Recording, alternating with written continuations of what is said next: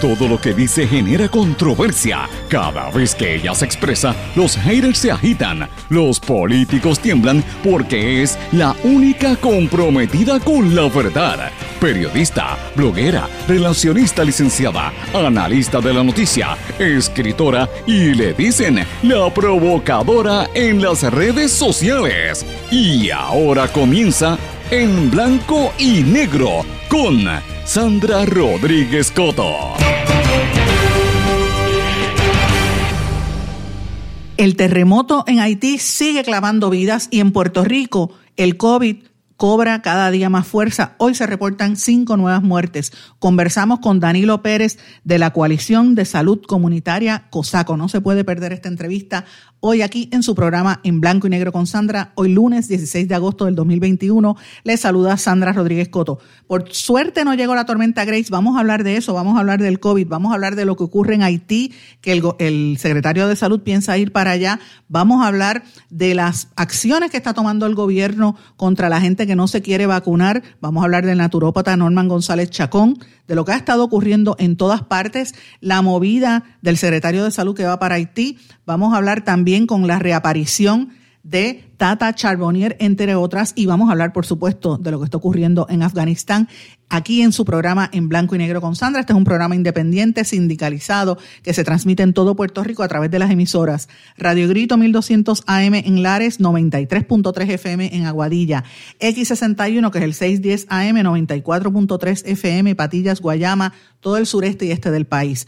WLRP 1460 AM Radio Raíces, La Voz del Pepino en San Sebastián y a través de la poderosa cadena WIAC en WIAC 930 AM Cabo Rojo Mayagüez, WISA WISA 1390 desde Isabela y WIAC 740 en la zona metropolitana. Vamos de lleno con los temas para el día de hoy. En blanco y negro con Sandra Rodríguez Coto. Mis amigos, le doy la más cordial bienvenida a este su programa en blanco y negro con Sandra. Hoy es lunes, comenzando una semana, una semana que promete mucha actividad, una semana donde los jóvenes y los niños de este país deben regresar a, una pseudo normalidad en las escuelas, ¿verdad?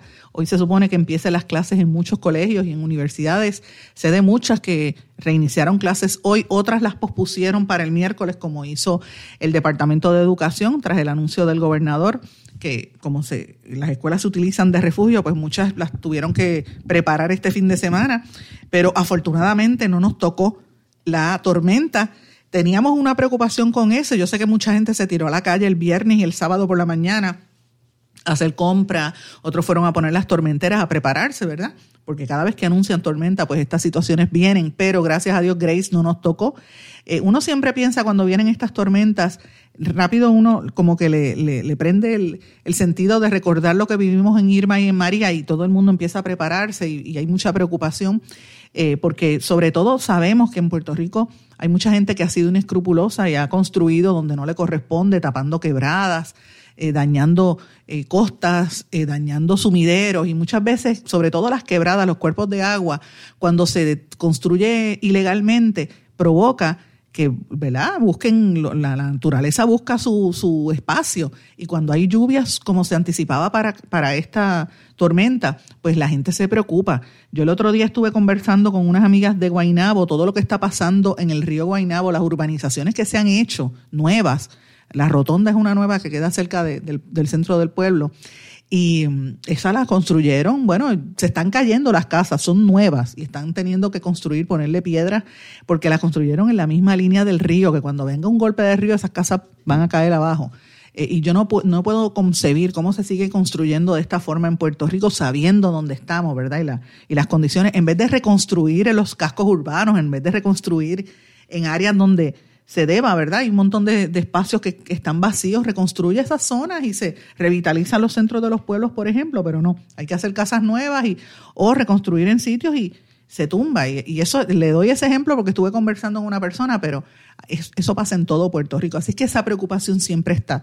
Pero hay que darle gracias a Dios que no nos tocó eh, y que estuvo bastante desorganizada. Lo que sí es que vivimos un fin de semana de mucha ansiedad y mucha tristeza porque la catástrofe vuelve a tocar a nuestros hermanos en Haití. La situación en Haití cada día se pone peor. Yo tuve la oportunidad ayer de conversar con amigas que son religiosas, que llevan años de las hijas de caridad San Vicente de Paula allá en Haití, que llevan, tienen un convento hace muchísimos años, desde que yo era niña. Eh, y, he hablado con algunas monjas, amigas mías, y de verdad que esta situación es muy fuerte, lo que están viviendo en, en esa zona sur. La tierra tembló prácticamente todos los días, pero en Haití fue devastador. Casualmente, casi en el décimo aniversario del devastador terremoto de hace unos años que destruyó la capital, que dejó sobre 200 mil muertos pues este fin de semana la catástrofe, por lo menos ya se sabe que supera las 1.500 personas, ¿verdad? La cifra oficial son 1.300, pero yo he estado escuchando informes de, Haití y de amistades en la República Dominicana del, demócrata que dicen que la cifra es mucho mayor eh, y miles, miles de desaparecidos. Los hospitales, que usted sabe, están desbordados, más de 6.000 heridos tras este terremoto. Eh, todavía la cantidad de personas desaparecidas es impresionante. No sé si han podido ver imágenes de cómo rescataban a la gente de debajo de las, de las tierras. Imagínate, eh, un, terremoto 7.2 fue mucho más fuerte terrible por demás. Este fin de semana tembló la tierra en todo el planeta. 7.2 y 6.4 en Haití corrido y han seguido temblando. 6.3 tembló en Alaska. 4.8 tembló aquí en el sur de Puerto Rico uno de 5.1 en la frontera entre Afganistán y, y, Tayikistán y en todas partes del planeta está temblando. El, el, planeta es como si estuviera hablando. Fíjense cómo el planeta se mueve entre los temblores, los huracanes, cada vez más fuertes, las inundaciones que han habido hace unas semanas en Europa, ustedes las vieron, en Alemania, por ejemplo, los fuegos que han estado ocurriendo, o sea, el planeta nos está hablando y no nos damos cuenta y mientras tanto siguen cobrando vidas. La situación de Haití a mí me tiene bien, bien preocupada porque recordemos que Haití es el país más pobre de este hemisferio y conseguir la gente, tratar de llegar a las ayudas es muy difícil. Haití, el planeta completo se ha ensañado contra Haití porque eh, es el primer país, la primera nación que se independizó en este hemisferio por una independencia provocada por esclavos que se rebelaron de sus amos que los maltrataban. Y desde a partir de entonces los franceses los castigaron prácticamente. Todavía están pagando las deudas, las deudas externas que supuestamente le debían desde la época de Napoleón imagínense. Por eso jamás pudieron salir de eso. Le negaron acceso a tener intercambios comerciales y todavía al día de hoy lo hacen muchos países. Y la gente se ha generado toda una economía también de, de supuestamente de llevarles ayudas y realmente gente haciéndose de dinero, porque las ayudas no, no se dan. En Haití siempre ha habido un historial de corrupción también eh, a través de los años, y muchos magnicidios de los presidentes y los dignatarios, tan reciente como hace menos de un mes mataron al presidente de Haití. O sea, la situación está muy convulsa en el vecino país. Y esto pues es, es triste porque Haití es nuestro entorno, estamos allá al ladito de Haití. Eh, y, en República Dominicana, pues también ha habido su situación y uno compara el crecimiento económico que ha habido en, Dominicana versus el de Haití, pues es terrible. En República Dominicana también tembló la tierra, pero las ayudas se dan de una manera, son los primeros en ayudar, pero también un poquito difícil por las guerras históricas que ha habido entre ambos países. Lo importante de todo es que aquí ya se activaron, ya desde temprano, el mismo día del temblor, empezaron a activarse los grupos. Eh, del primer temblor, debo decir, se empezaron a activarse los grupos y eh, la Guardia, el gobierno de los Estados Unidos activó la Guardia Nacional de Puerto Rico para que se mueva hacia Puerto Príncipe, hacia el área sur, porque ese temblor fue en el área sur de Haití, eh, y van a ir a Puerto Príncipe, de ahí van a, a la zona sur. El secretario de Salud, el doctor Carlos Mellado, ustedes recordarán que él estuvo en Haití, él creó de hecho una organización de ayuda para Haití y va a estar llevando, él, está anticipando que va a ir a la, a la, visita que se va a dar allá a Haití, va a ir con otro personal médico que, que fueron de los primeros que estuvieron allí. Ustedes recuerdan en el, en el terremoto anterior, mucha de la gente tuvieron que amputarle extremidades para poder salvarle las vidas y muchos de los que fueron de Puerto Rico fueron a eso. De aquí fueron grandes cantidades de médicos, de hecho fueron también internos que se tomaron fotos con los cadáveres y fue una burla, ustedes recordarán, pero la inmensa mayoría de la gente fue a ayudar, a aportar y a tratar de salvar vidas. La situación fue muy terrible. El problema es que para llegar al lugar que es Jeremy, es bastante lejos, es como cinco o seis horas desde la capital. Eh, y se le está haciendo muy difícil la situación porque la tierra sigue temblando, y la gente está muy preocupada con esta situación, pero la expectativa es que puedan llegar ya a Haití eh, sobre esta situación tan terrible que, se, que, sucede. Y, lo más terrible, no sé si han podido ver las imágenes de los hospitales que están eh, ¿verdad? agrietados y colapsados, las paredes se caen, es impresionante. Habiendo dicho esto, mis amigos, porque es triste ver esa, esa realidad que, vivimos ahí al lado, porque Haití es como, Haití nos queda más cerca que Miami, vamos a decirlo, es la realidad. Estamos ahí al ladito, son nuestros vecinos. Me duele el corazón y lo catalogué y lo reitero por aquí, lo catalogué en mis redes sociales, lo reitero por aquí, como bajuno, como bajuna, mezquina, necia, racista. Las expresiones que hizo la ex candidata a comisionada residente por Victoria Ciudadana y ahora es miembro del Partido Nuevo Progresista, la doctora Sayira Jordán Conde. Esta señora tuvo la osadía de ponerse a escribir en Twitter y hacer unos comentarios porque tan pronto empezó a temblar la tierra en Haití, puso si una, eh, dijo, dijo una serie de disparates, que es que si yo, si, si, yo le, si yo le explico, se puso a decir que la gente en Haití eh, se prácticamente se merecía la tragedia que viven. Eh, y dejen buscarle exactamente lo que dijo. Ella puso lo siguiente, dijo, parece que, y, lo dijo no solamente por el terremoto, sino también por el, por el paso de, de la tormenta esta que iba a venir por acá Grace, que usted sabe que la tormenta se anticipaba que iba a traer lluvias todo Puerto Rico y iba a llegar hasta Cuba, hasta Florida, ¿verdad? Y ella pone este tuit que dice, parece que el clima se ensaña contra el comunismo. Statehood for Puerto Rico sí a la estadidad. Y yo digo, pero ¿qué le pasa a esta señora que está loca? Porque es que esa es la palabra que uno tiene que decir. ¿Cómo tú vas a, decir que la naturaleza se ensaña? ¿Cómo tú vas a, a regodearte de esto y a decir que qué bueno por la estadidad? Mire, eh, eh, tenga, tenga dignidad, tenga dignidad. Eso es necio. Cuando, cuando en Cuba hay una tragedia como se está viviendo, el pueblo cubano está sufriendo por las inacciones del gobierno y por, la, por el derecho a expresarse y por la crisis del coronavirus que está acabando con la gente allí. Y en Haití la cantidad de gente que está muriendo por el terremoto. Parece mentira que esta señora se haya puesto a hacer esas expresiones para que ustedes vean cuáles son los líderes de este país o los que se proyectan como líderes. Ese es el problema que nosotros tenemos en Puerto Rico y es hora de que ya la gente empiece a detener estas, estas. ¿Cómo se va a burlar de una, del dolor de nuestros hermanos caribeños que nos puede estar pasando a nosotros igual? ¿Sabe? Lo que está pasando en Cuba, mire, independientemente de lo que usted crea, si usted es comunista o usted es eh, en contra del comunismo, mire, son seres humanos. Y esa gente ha vivido mucha necesidad y está viviendo mucha necesidad en algunos sitios, no la están pasando bien, pasan necesidades y hambre. Y encima con el coronavirus encima, y usted dice que, que, que se ensaña contra el comunismo. Mire, en Haití no hay comunismo, en Jamaica no hay comunismo, en República Dominicana no hay comunismo, no sea ignorante en Haití la gente se está muriendo. Parece mentira que se burle de eso. Por eso tuve que dedicarle unos minutos a esto. Pero no es la única, señores. También reapareció María Milagros Charbonnier, la, la, ex, la ex legisladora. Y ella hizo un comentario sobre los, y, dijo lo siguiente. Miles de personas marcharon para que se siga ¿verdad? Para que eh, eh, participaron hoy en una manifestación frente al Capitolio, eso lo dijo el, el día, el sábado, en llevando el reclamo en contra de la enseñanza de perspectiva de género en las escuelas. Y ella hizo un comentario diciendo que, eh, que siempre todo lo que tiene que ver es con, la religión, pues que qué bueno que, que, eso se estaba dando. Mire, ¿verdad? Yo respeto las expresiones de cada persona, sus creencias religiosas. María Milagro Charbonnier siempre ha sido conservadora, eso yo lo respeto también. Yo la conozco hace muchos años. Pero yo de verdad pienso que María Milagro Charbonnier debería esconderse y no estar hablando públicamente. Porque de qué, de qué, ¿cómo es posible que salga cuando está siendo acusada por corrupción, por haber metido a su esposo y a su hijo que tiene eh, problemas específicos de aprendizaje o algunas condiciones de, de, ¿verdad? de, de neurológicas, y lo metió en el esquema de corrupción por el cual están los tres siendo objeto de una pesquisa federal?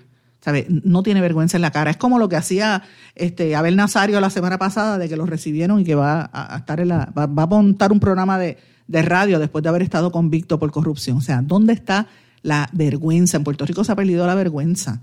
Y, es una falta de respeto lo que yo creo que está ocurriendo hacia el país. Ahora, en torno a esta marcha que mucha gente se ha quejado eh, y muchos que son conservadores se quejaron eh, porque la prensa no la cubrió, a mí me parece que la prensa, y esto es una verdad, un comentario que yo voy a hacer, evidentemente o no hubo comunicación o la prensa sencillamente no le va a hacer caso a la gente que los insulta, porque en ese sector hay gente que no tiene credibilidad, como la cabildera por la estadidad eh, que defendió a uno que dañó una menor, me refiero a, esta torre, a la premisa desarticulada, eh, Elizabeth Torres, que, que, defendió a uno que dañó a una niña, que maltrató a una niña y esa es la que estaba de portavoz, entre otros, en un tal estelaje que trajeron de, de Sudamérica a burlarse de, los puertorriqueños y a insultar a los periodistas también. Pues mire, ¿qué, se puede esperar de eso? Ciertamente, yo creo que hay derecho a expresar, eh, creo que fue importante la manifestación, yo creo que la gente fue a cubrir, eh, que la gente fue a, marchar allí, mucha de la gente que cree eh, que no están de acuerdo con la educación con perspectiva de género, pero vamos a hablar con las cosas con corrección. Esto no se llama ideología de género, como han querido decir, eso es un disparate. Se llama enseñanza con perspectiva de género y tiene una diferencia. Y eso es lo que ustedes tienen que empezar a hablar. Y los medios, pues, por lo menos en esta ocasión, los periódicos y los principales medios televisivos no cubrieron eso, no le prestaron atención. Hay un compañero del periódico El Nuevo Día, Benjamín Torrecotay, que dijo, Miles marcharon para que se siga educando de manera que los hombres se crean superiores a las mujeres y continúen ocurriendo las desgracias que con espantosa frecuencia enlutan a Puerto Rico. Y yo, ¿verdad? Esas, son las expresiones de Benjamín Torrecotay. Yo respeto lo que él tenga que decir. Yo creo que hay que respetar a todos los sectores, incluyendo los religiosos, incluyendo las ignorantes y los, y los ¿verdad? La, gente mezquina y bajuna, como las expresiones que hizo Sayira Jordán o las expresiones que hizo Tata Charbonnier eh, a pesar de eso, ¿verdad? Este, uno la señala, pero, pero uno entiende cuáles son sus creencias. Ahora, yo le voy a ser bien franca. Yo hubiese querido ver una marcha como esa para exigirle al gobierno que atienda rápidamente los casos de violencia contra la mujer, que van más de 18 asesinatos. Yo hubiese querido una marcha como esa para exigirle al gobierno que resuelva los casos y que no los deje pendientes, que resuelva los casos de más de 11 niños que han sido asesinados este año, que atienda la situación de la violencia. Eso es lo que tienen que atender, no ir a quejarse en contra de, otros sectores y a, y a dar información errónea, porque vuelvo y digo, no es ideología de género, se llama perspectiva de género, que es una cosa muy diferente. Pero bueno, señores, eh, muchas cosas han estado ocurriendo. Le dije que ya por lo menos esta situación de la tormenta Grace no nos afectó. Eh, pero eh, a pesar de todo, esta semana va a haber muchísima actividad, comenzando la semana. Hoy reanuda la sesión legislativa en Cámara y Senado. De hecho, creo que la Cámara la pospuso para el miércoles, si no me equivoco, porque vi un comunicado de prensa que me envió el presidente de la Cámara. Pero la agenda viene bien cargada, incluye varios proyectos de ley que hay que estar muy atento a lo que va a estar ocurriendo en la Asamblea Legislativa. Entre los, eh, los proyectos principales en esta semana va a estar la reforma laboral el aumento del salario mínimo, eh, también las unos nombramientos que quedaron guindando de la sesión anterior, como el de la oficina del Contralor, que ustedes recordarán que estaba ahí, el del secretario de Estado también. Está también el nombramiento de Mariano Mier, el comisionado de seguros. Estuve conversando con, con una gente de la industria y obviamente están bien molestos por esta situación de haberlo dejado eh, al aire, cuando Mariano Mier es una persona sumamente seria eh, también está el nombramiento de Enrique Volkers, el director de la Oficina de Servicios de Tecnología de, Innovación, que la semana pasada presentó la aplicación esta de Baku ID, que eh, mucha gente le está dando problemas para poder eh, registrarse. También está el comisionado de telecomunicaciones, está el, el Colón Grau, que va para emergencias médicas, y hay otros nombramientos que no se han eh, tocado, ¿verdad? Y me parece que son importantes. El caso del secretario de Educación, Eliezer Ramos, y el de Nino Correa, que es el de manejo de emergencia, esos nombramientos son interinos, vencen en noviembre, así que me imagino que el, que el gobernador los presentará más tarde. Pero de todos modos, el tema del salario mínimo va a dar mucho de qué hablar. Eh, para el aumento que se prevé en este, en este salario mínimo, que coincide con el fin de los fondos del PUA que supuestamente terminan ahora en septiembre. Veremos a ver.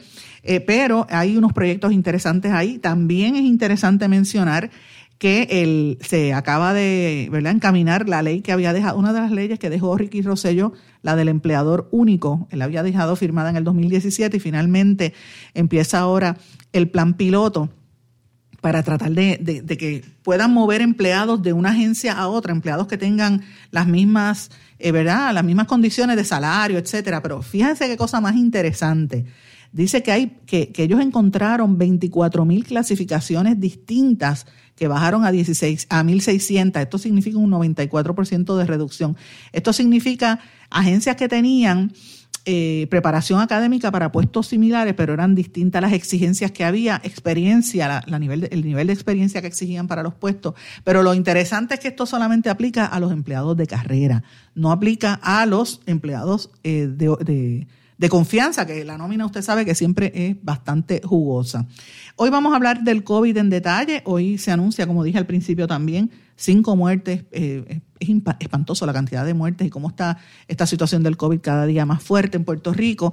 Pero importante que eh, empieza la directriz de la vacunación compulsoria entre los empleados del sector público a partir de hoy. Esta es lo, que establece la orden ejecutiva, que tienen que tener por lo menos la vacuna, la primera dosis y presentarla la, tarjeta, eh, que es, bastante fuerte. Como dije, uno lo compara con la cantidad de casos que hay, cinco muertes adicionales para 2.667 muertes. Eso es impresionante. Y recordamos que venimos de una semana donde Pedro Capo tuvo que cancelar el concierto, los alcaldes de Isabela, Rincón y Aguadilla, Héctor Ferrer, claro, pero Anita Nazario y toda la gente en el T-Mobile eh, Arena hicieron el espectáculo allí grandísimo, el Coca-Cola whatever, el, y perdonen los anuncios, pero lo tengo que mencionar, así que se llama el centro, este en el centro de convenciones, donde eh, hicieron todas estas eh, actividades multitudinarias. Yo compartí en mis redes sociales unas fotografías donde usted ve allí en primera plana a Elías Sánchez con, con Valery Rodríguez, campeando por sus respetos y sin mascarillas, el gobernador con su hermana y otra gente, y el alcalde de San Juan sin mascarillas, en primera fila, o sea que ellos tienen patente de corso, hacer lo que les dé la gana y el resto de la gente, si no se pone la mascarilla, le, los multaban. Eso es lo que está pasando en Puerto Rico. Pendiente porque el Departamento de Educación también tiene que informar sobre los que estén o no vacunados. Importante información sobre los hospitales que están temiendo que ya están en estado de alerta. Dice que esta situación podría empeorar sus crisis. Y eh, lo que dije de el naturópata, el doctor Norman González Chacón, que él es pastor y ha estado emitiendo una certificación. Imagínense, él cobra 50 pesos por cada certificación de persona que no se quiere vacunar y dice que ya llevaba más de 8 mil. Haga usted el cálculo para que usted vea cuánto se echó el bolsillo. Pero obviamente Norman González Chacón es una persona de muchos recursos económicos y tiene buenos abogados, así que veremos a ver qué va a pasar ahí. Esto no se va a quedar ahí. Eh, importante el nuevo día, publica una noticia hoy sobre los síntomas que se reportan en pacientes mayores de que tienen el COVID, eh, bajo las nuevas, eh, también la Delta y las otras variantes, habla de que le da problemas de salud mental, le da un tipo de, de demencia senil, aunque sea temporal. Esto es importante para que estemos atentos a esta situación. Señores, y termino este segmento brevemente mencionando la crisis que está pasando en Afganistán. Los talibanes declararon que la, supuestamente que la guerra ha terminado en Afganistán y que la verdadera prueba de gobernar comenzará ahora. Dice, brindaremos seguridad a los ciudadanos y a las misiones diplomáticas. Estamos listos para dialogar con todas las figuras afganas y les garantizamos la protección necesaria. Eso dijeron los, eh, los talibanes. Fíjense qué, cosa más interesante. Biden anunció el retiro de las tropas, la sacó rápido y de momento los talibanes llegaron allí al punto que el presidente tuvo que salir corriendo. Eh, y evidentemente por poco dice que la, desesperación de la gente por salir en los aeropuertos fue una locura. Eh, porque dicen que lo que estaba pasando pues no, no se anticipaba. Uno de los portavoces de los talibanes dijo que había estado de por años como, como combatiente preso en Guantánamo y que por eso que él estaba en esa situación con los, talibanes. Esto va, va, a dar de qué hablar, es peligroso la situación que se vive allí y peligroso también para los militares, específicamente a los puertorriqueños que son parte del ejército de los Estados Unidos. Ojalá que esto no desemboque en más muertes. Tengo que irme a una pausa. Cuando regresemos vamos a hablar en detalle con eh, Danilo Pérez de la, del Centro de Salud Comunitaria, mejor conocido como COSACO. Vamos a hablar del COVID y por qué hay que decir la verdad. Regresamos enseguida. No se retiren, el análisis y la controversia continúa en breve, en blanco y negro, con Sandra Rodríguez Coto.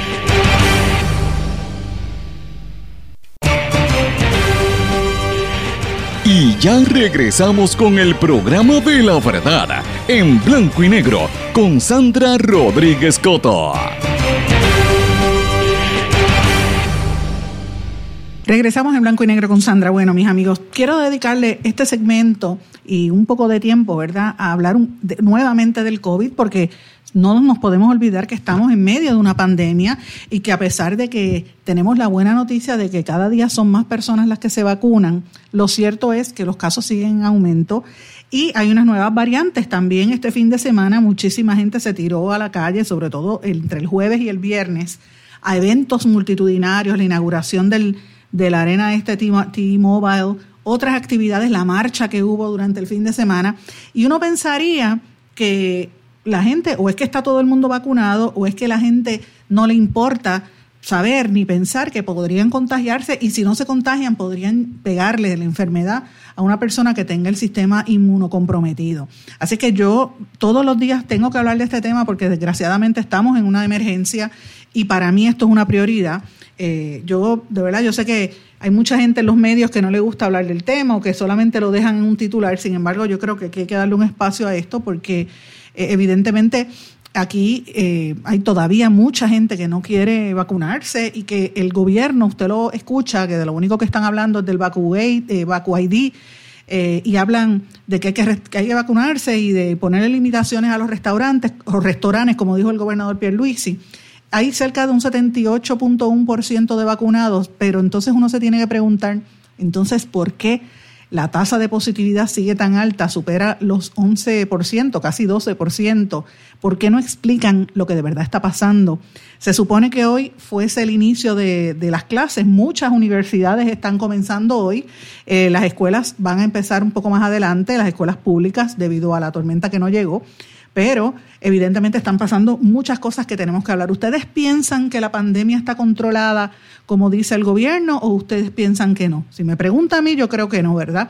Yo creo que todavía falta bastante para lograr una lo que le llamaban la inmunidad eh, rebaño y uno mira el repunte de casos que sigue empeorando. Mire la cantidad de alcaldes, el, alcalde de Aguadilla, el alcalde de Isabela que estuvo en el hospital varias semanas, Ricky Méndez que salió, el de Aguadilla también, eh, Pedro Capó. O sea, estamos hablando de un sinnúmero de personalidades que, y gente conocida que usted ve, el, alcalde de Rincón también que estuvo hospitalizado, el representante Héctor Ferrer, que lo dijimos, eh, y la semana pasada hubo un día que hubo 17 muertes. Así que, eh, hay que hay que darle un enfoque a este tema y pensar si de verdad se está manejando bien o se está manejando mal la, la pandemia. Y para esto yo tuve una entrevista con Danilo Pérez, que es de la Coalición de Salud Comunitaria, que mucha gente la conoce como COSACO. Y yo quisiera que ustedes escucharan parte de la conversación que sostuvimos, porque me parece que es una aportación a la discusión profunda de este tema, los temas que no quieren hablar, que para mí son temas importantes. Escuchemos parte de lo que nos dijo Danilo. Danilo Pérez. Yo, yo te diría que definitivamente no está bajo control, ¿verdad? Para contestar la, la pregunta adelante, y, en el género dirán que estoy pisado contestando la pregunta desde ahora antes de, esperar y presentar los datos. La, la, realidad es que sabemos que no está bajo control, ¿verdad? En el día de hoy, eh, por casi nada, ¿verdad? Eh, no reportamos mil casos, reportamos más de 990 eh, entre confirmados y probables. definitivamente estamos contentos con que la vacunación está funcionando y, y eso es algo que desde la coalición ¿verdad? Queremos reempatizar. Sí, la vacuna definitivamente no, no te exime de poder ser contagiado. Sin embargo, definitivamente reduce las probabilidades de que usted fallezca por esta enfermedad hasta casi cero. Y aunque hemos visto, ¿verdad? Eh, particularmente preocupante que ejecutivos municipales que han integrado equipos de rastreo a, su plantilla municipal eh, han, han, tenido que llegar incluso a un hospital, Escuchemos, escuchemos a esos alcaldes. Hay otros alcaldes que quieren usar sus casos para motivos políticos y poder articular cierta narrativa, pero escuchemos al alcalde que estuvo postrado en el hospital. Escuchemos qué nos dice ese alcalde. Ese alcalde agradece haber estado vacunado. y estará haciendo todo lo posible para garantizar que se proteja la mayor cantidad de personas posible, porque aún estando vacunados, pasó lo que pasó.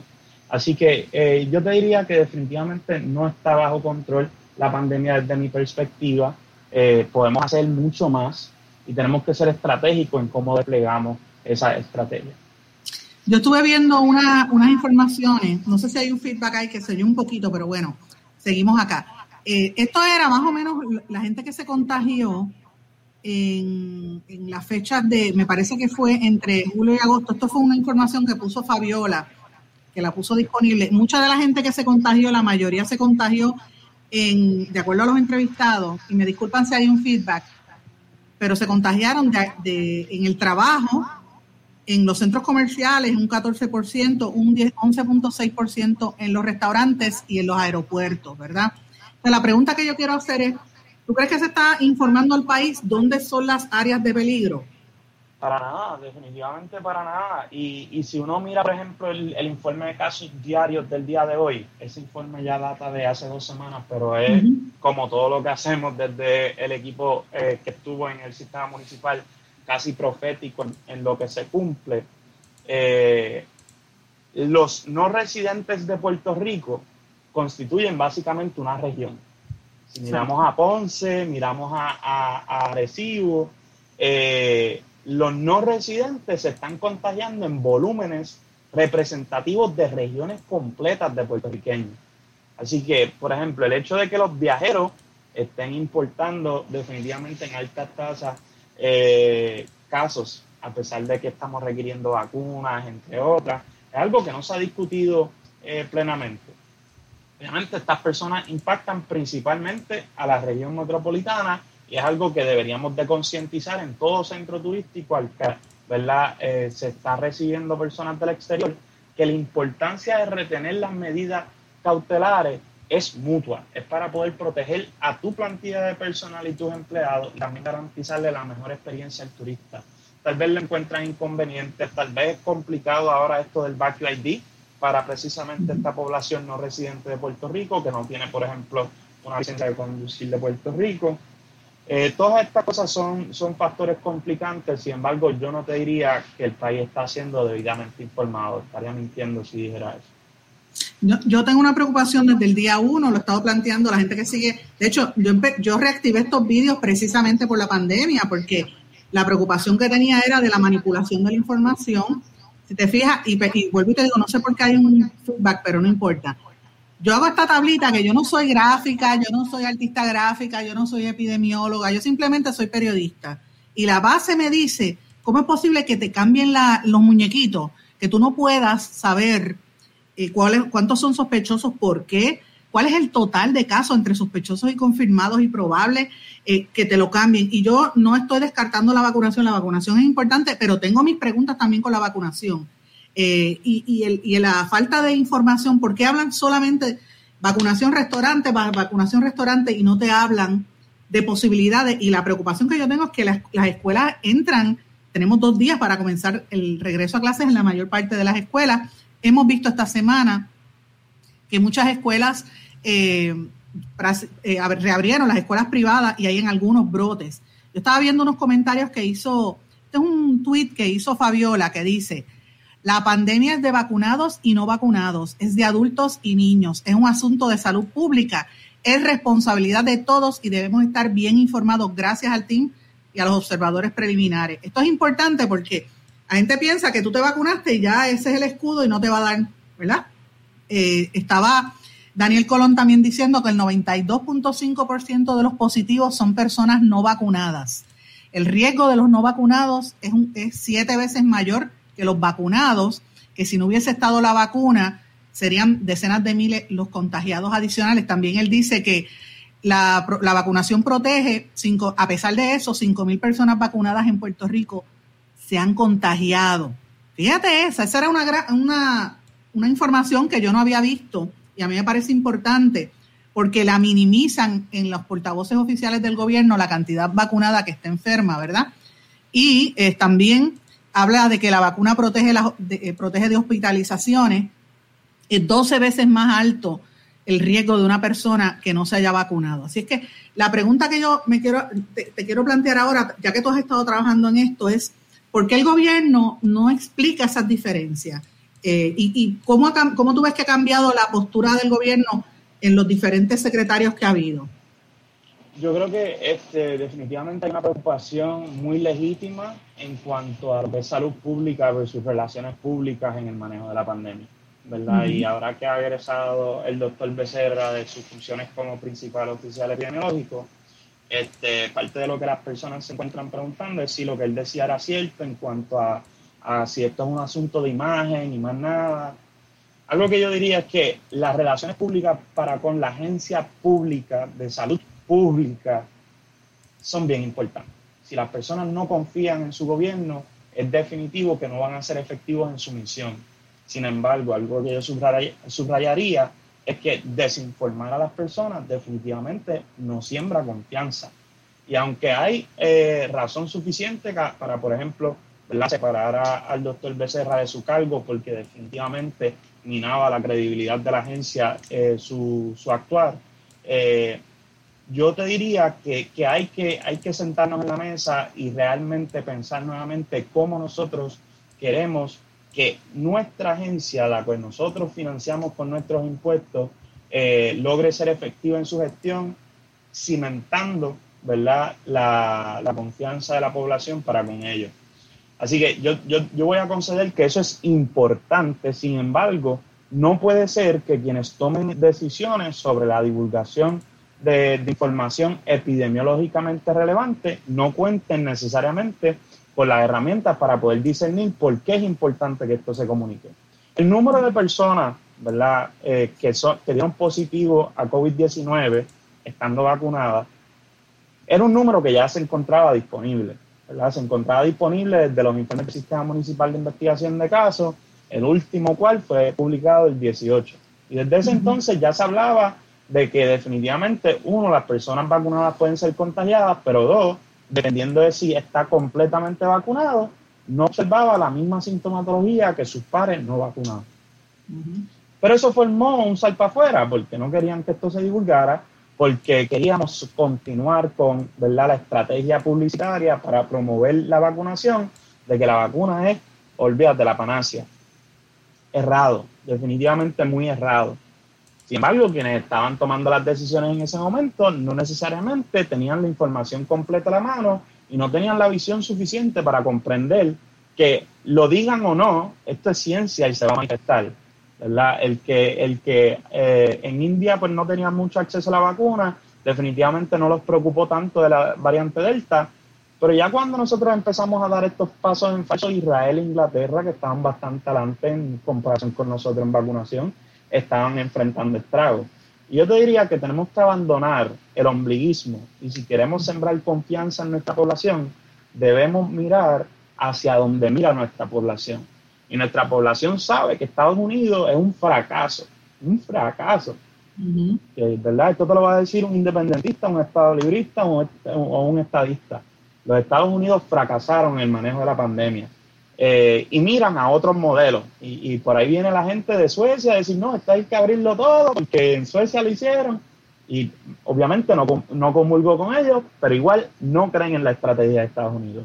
Por otro lado, están personas con quienes yo sí comulgo un poco más, que dicen, mira, vamos a mirar a Nueva Zelanda, mira todo lo que han logrado, mira los conciertos que pueden hacer ahora sin preocupación alguna porque controlaron la pandemia de antemano. Así que eh, estando claro que los Estados Unidos definitivamente no representan el portandantarte de nadie en cuanto a, el, manejo de la pandemia, creo que nos debemos de distanciar de simplemente seguir las recomendaciones del CDC a su mismo.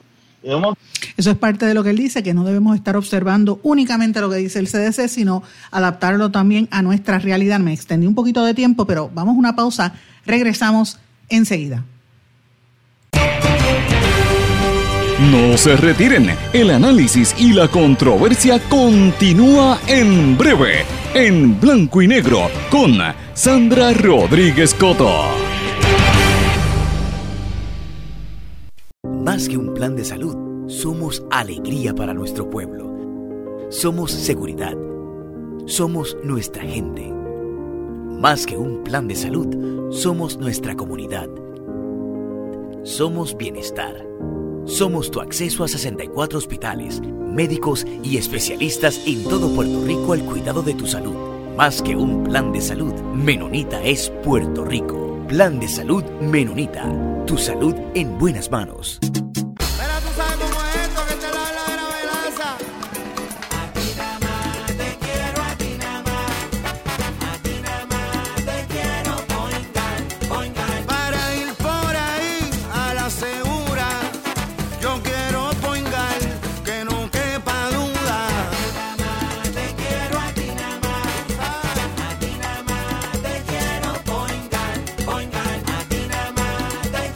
Yo quiero Point Guard. Quites el dolor de cabeza con sus obligaciones de contabilidad con los servicios que presta Villalba y Villalba Company. Directo, personal y con sensibilidad humana. Lo que se busca es un verdadero asesor de contabilidad para todo tipo de servicio de contabilidad, pago de IBU, pago de nómina, informes trimestrales y anuales y otros. Ofrecen servicio directo personalizado. Villalba y Villalba Company. Para orientaciones, su teléfono el 939-336-5774. 939-336-5774. 5774. Y ya regresamos con el programa de la verdad en blanco y negro con Sandra Rodríguez Coto. Regresamos en blanco y negro con Sandra. Bueno, estábamos conversando con Danilo Pérez, que es miembro de, la, de COSACO, la Coalición de Salud Comunitaria. Estábamos hablando, eh, antes de irnos a la pausa, sobre cómo es el manejo de la pandemia y más que nada el manejo de la información durante este proceso de pandemia y la desinformación que, eh, persiste de, de muchos sectores, incluso del mismo gobierno. Y él estaba hablando de la importancia en que nosotros dejemos de mirar específicamente a lo que está haciendo el CDC cuando la experiencia en el manejo de la pandemia por parte de los Estados Unidos ha sido tan negativa comparada a otras partes del mundo. Nosotros debemos adaptarnos a nuestra propia realidad. Y él hablaba específicamente de que Puerto Rico ha sido muy exitoso, el gobierno de Puerto Rico eh, ha sido exitoso en el manejo de, la, de la gente que entra eh, y el manejo de la información dentro del, aeropuerto. Así que me parece interesante que puntualice un poquito sobre ese asunto.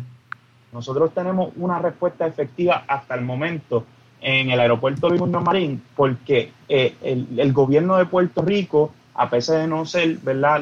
el ente regulador como la FAA, que controla definitivamente nuestra eh, frontera, hizo el esfuerzo de invertir en esa operación y de parte de los, ¿verdad? del HHS se ha, se ha reconocido que ni Alaska, ni Hawái, ni ninguna otra jurisdicción bajo ¿verdad? dominio estadounidense tiene tan efectiva respuesta en promedio como Puerto Rico en sus aeropuertos.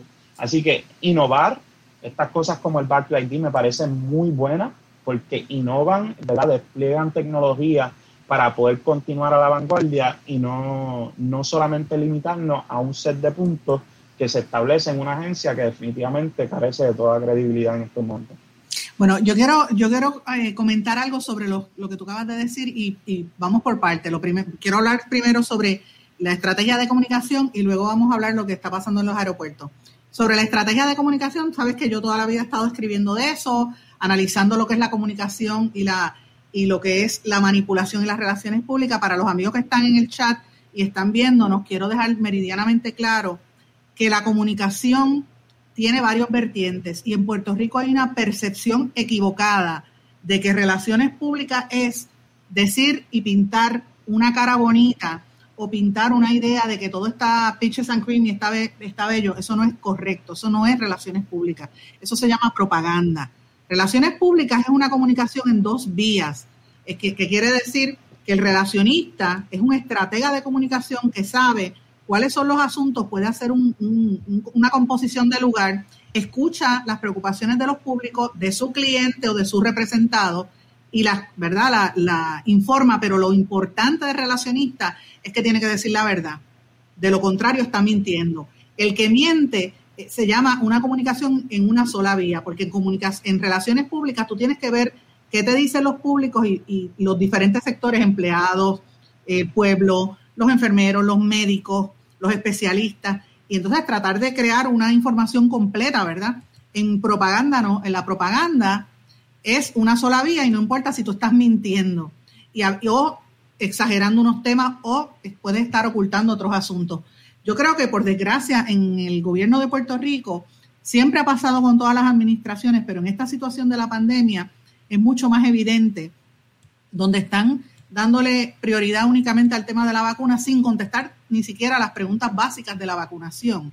Por ejemplo, hay una pregunta que esto yo lo estuve conversando con, con Catherine Angueira eh, recientemente, y ella me, envió este documento donde dice que la vacuna de Pfizer se supone que hubieran esperado 26 meses para que hicieran la, ¿verdad? Una, una aprobación, o, eh, lo que se hizo fue una aprobación de emergencia, porque se brincó ese, ese, ese proceso en la, en la aprobación. Todo el mundo sabe que las vacunas se aprobaron de emergencia para tratar de detener esta situación del COVID. Entonces, ¿por qué no vemos al secretario de salud explicarlo al país? Ese, es el planteamiento. Entonces, tú planteas que, que no están diciendo la verdad y que, por ejemplo, el doctor Becerra, que con esta controversia que ha habido, que nos llamó terroristas a los periodistas, llamó terrorista a medio mundo, y yo creo que un poco de terror lo estaba dando él y le está dando él terror al gobierno también. Pues si abre la boca va, a crear terror. No quiere dar cara el doctor Becerra, porque hemos hecho el intento por conseguirlo, pero bueno, la realidad es que está diciendo algo correcto. aquí no se está dando la información completa. Eh, ¿Dónde está fallando el gobierno en la, en la información, Danilo? Yo, yo señalaría que el doctor Becerra es igual de propagandista como acusa a los demás de ser. Eh, ¿verdad? Toda esta controversia emerge porque uno, ¿verdad? Acusa a mi persona de haber participado como fuente en una investigación periodística de la cual yo no pudiese haber sido buena fuente porque no participaba de esa iniciativa en el Departamento de Salud. Así que cuando él contesta las preguntas de la prensa, miente, miente y entonces instiga a mayores problemas cuando ¿verdad? el periodista hace su debida diligencia, consulta los datos y corrobora que lo que se ha dicho es falso. Así que yo estoy totalmente de acuerdo en que este hombre da terror y, que era un propagandista y que la finalización de sus labores fue la decisión correcta. Ahora bien, eh, para no entrar en mayores controversias con respecto a eso y, mirar al marco más amplio, te diría que primero en cuanto a los 26 meses de la vacuna, se están completando. Eh, es bien importante que la gente entienda que los estudios y quienes participaron de los clinical trials tienen que continuar las fases correspondientes eh, que, corresponden a su egreso. Y eso conllevó unas discusiones éticas en términos de cómo lo vamos a manejar. Y aquí que se hicieron clinical trials con personas como, con, ¿verdad? Eh, opciones como Novavax, eh, que todavía no está por, por aprobarse, pero hay personas vacunadas con Novavax en Puerto Rico. Todavía no sabemos qué vamos a hacer con el ID de estas personas. ¿Se las vamos a conceder o, o, vamos a tener que esperar a que tengan algún tipo de aprobación? ¿Qué, vamos a hacer con estas personas? Esos periodos de 26 meses continuaron y tuvimos que evaluar éticamente si debemos de ¿verdad? permitir que estas personas que posiblemente estén en el grupo control eh, deberían de ser vacunados o qué, vamos a hacer con ellos y se tomaron unas determinaciones y yo creo que este para ponerlo en buen español parte del problema que tenemos en Puerto Rico no es tan solo la, retención de datos sino el information overload ¿verdad? El bombardeo de información al cual eh, son expuestos las personas, porque eh, en Puerto Rico tenemos un refrán que es muy, muy eh, ¿verdad? consono para esta situación. No se puede mezclar la gimnasia con la magnesia. Y ese es uno de los puntos principales que tenemos que reconocer desde la gestión pública y para con el ciudadano común.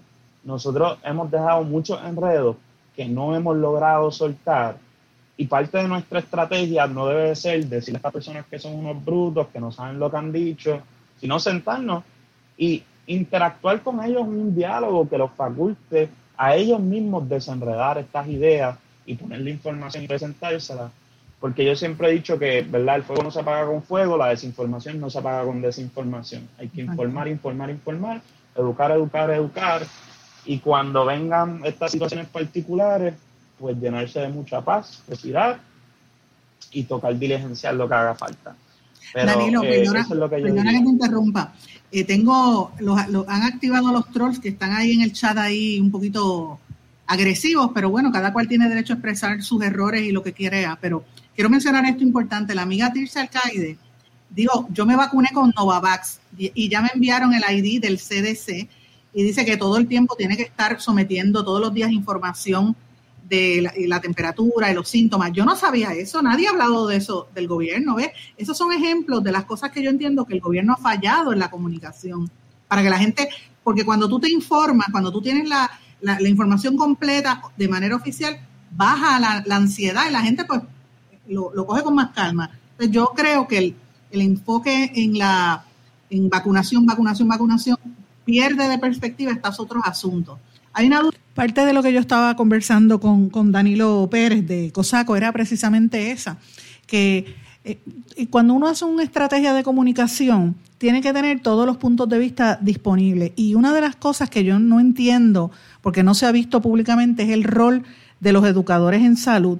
¿Cómo es posible que el departamento no tenga personal que vaya a los diferentes sectores a dar recomendaciones, a dar explicaciones, a dar... Eh, es como, ¿verdad? El, a evangelizar, por utilizar un, sinónimo, ¿verdad?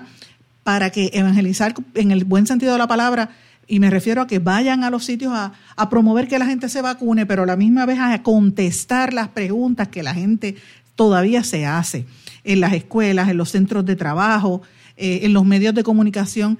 Y a, mí me parece que a veces dejarlo todo en la figura del, del secretario y hacerlo solamente en una conferencia de prensa donde hay tantos asuntos uno sobre otro, pues hay cosas que se quedan en el tintero y no se, no se discuten. Una de las cosas que no se está discutiendo y que a mi juicio está generando muchísima confusión es la actitud y las posturas que asumen los distintos alcaldes en Puerto Rico eh, para decir, bueno, pues en mi municipio todo el mundo tiene que tener la vacuna, no vamos a aceptar gente que no tenga vacuna. O en, otros municipios sí.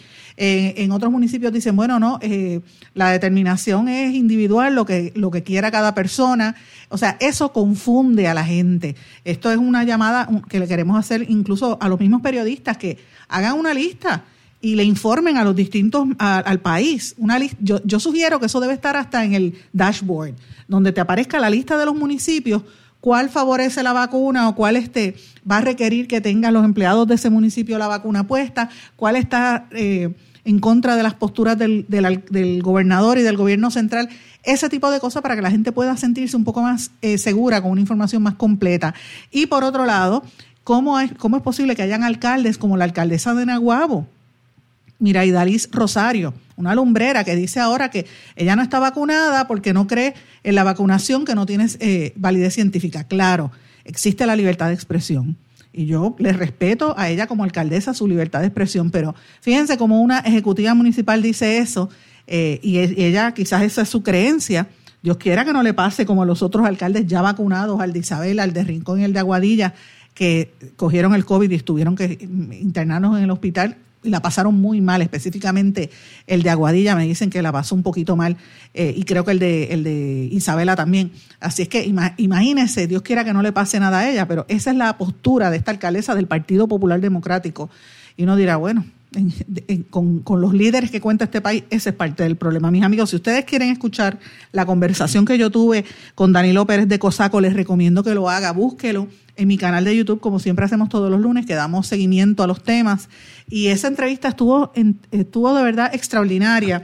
Claro, el sábado fue por la tarde que empezó el anuncio de la tormenta tropical y lo que iba a pasar con Grace y pues no tuvo, tuvo audiencia, tuvo una audiencia significativa, pero pudo haber tenido más porque eh, me parece que que el ritmo de lo que estaba ocurriendo en Haití y, lo, y la noticia de, lo de Grace, pues desvió un poco la atención. Así que les recomiendo que la escuche, dura más de una hora, siéntese a escucharla con calma, porque ese muchacho tan joven nos, nos presenta unas alternativas importantes y yo creo que es una entrevista para la historia, ciertamente. Yo creo que sus palabras son proféticas de lo que va a ocurrir en Puerto Rico en los próximos meses. Con esto me despido, mis amigos, no sin antes desearles que pasen muy buenas tardes. Si me preguntan en el canal de YouTube que me estaban preguntando, Sandra Rodríguez Coto, búsquelo a sí mismo y ahí lo va a encontrar.